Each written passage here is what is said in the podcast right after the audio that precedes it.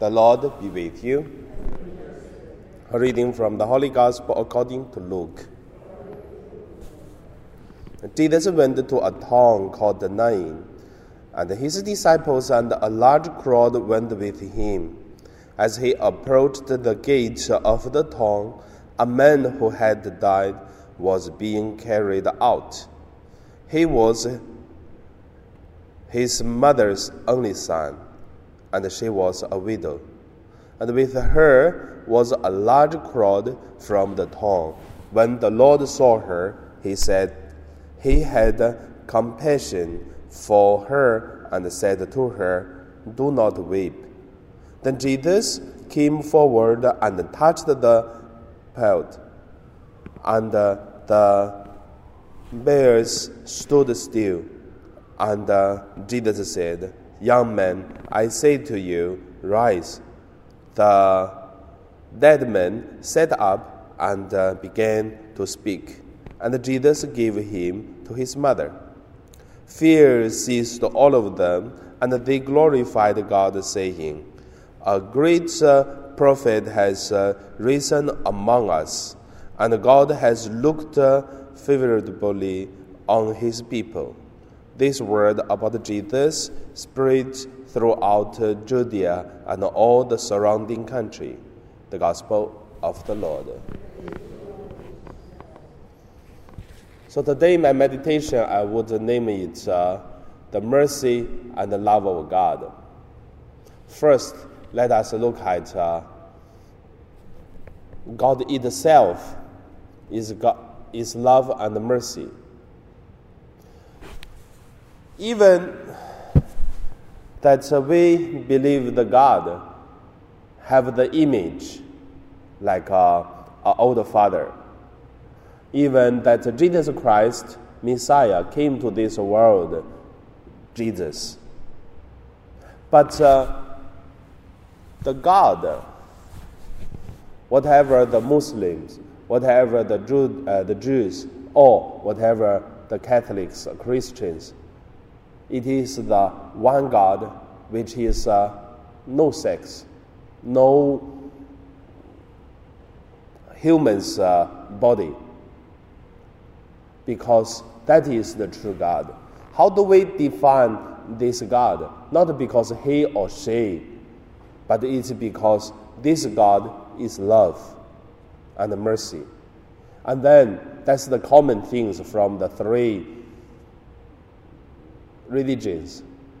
But there are other specialties, some different understandings in different uh, religions. So, except from uh, different religions' uh, understanding about uh, their God, but however, we have the same, it is only one God, which is uh, love and mercy.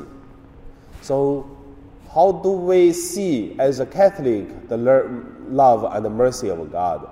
As the second point, we can see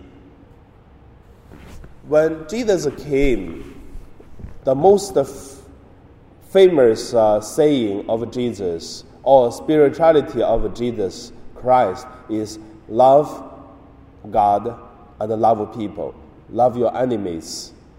So that is very, very important for Jesus. So that is love of God and come out to the world, become love people. And also that is love God and the people because God is love and mercy.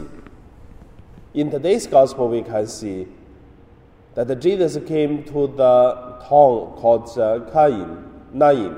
And in Nain's town, that Jesus saw this widow's son, and the only son died and in the gospel said Jesus has mercy on them. Then I would say,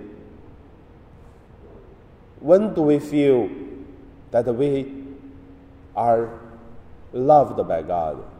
I believe it is uh, when we are have some problem and uh, the problem was solved by the praying, by the help of God, we believe.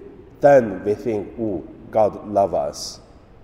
But through this uh, biggest typhoon this uh, Sunday, So, for the friends and me, the Austria SVD priest was staying here, so two of us.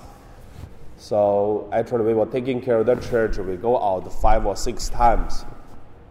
When I was standing at uh, the the in front of this uh, the ladies' toilet, and then there is a corridor. Then big wind go through from the club to our church. Even cannot stand. I would say I'm quite heavy already, but uh, the wind is really strong. At that moment, uh, I can feel that uh, it's only wind. There's no nothing. There's no rain, no water. It's only wind. But we even cannot stand. I was thinking, God, the, the branches and then if broken come, it just hit me. So, how about the big waves in the ocean? How about the earthquake? How about the fire? How about so many things can take one life from this world? And also, for thousands and thousands of years, that uh, our earth it didn't hit by any other plant.